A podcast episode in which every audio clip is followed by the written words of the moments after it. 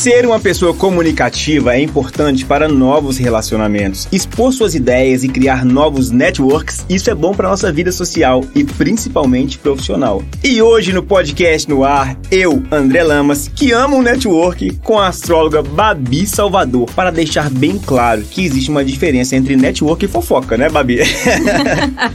e seu signo pode ser um grande influenciador nisso. Bater papo, conversar, trocar ideias e fazer o famoso network network é bom demais. Mas tem alguns signos que amam tanto que vão além do bom papo e amam mesmo é uma fofoca. Lembrando que aqui falamos dos signos de uma forma leve, divertida e que fazer fofoca nunca é legal. Nosso terceiro signo nessa lista é o que mais ama se comunicar e falar. Ele ama tanto que acaba fofocando e falando de geral. Gêmeos, geminianos se comunicam muito bem e como estão em todas as rodas, acabam levando as fofocas de cá para lá. Depois temos os arianos, que são fofoqueiros porque amam uma treta e são ótimos investigadores. Aí já era. Espalham a fofoca mesmo e muitas vezes sem dó, já esperando o circo pegar fogo. E em primeiro lugar, temos os sagitarianos. Esses são tipos geminianos. Como estão em todos os lugares e têm muitos amigos, espalham notícia mesmo, principalmente depois de beber um pouquinho além da conta.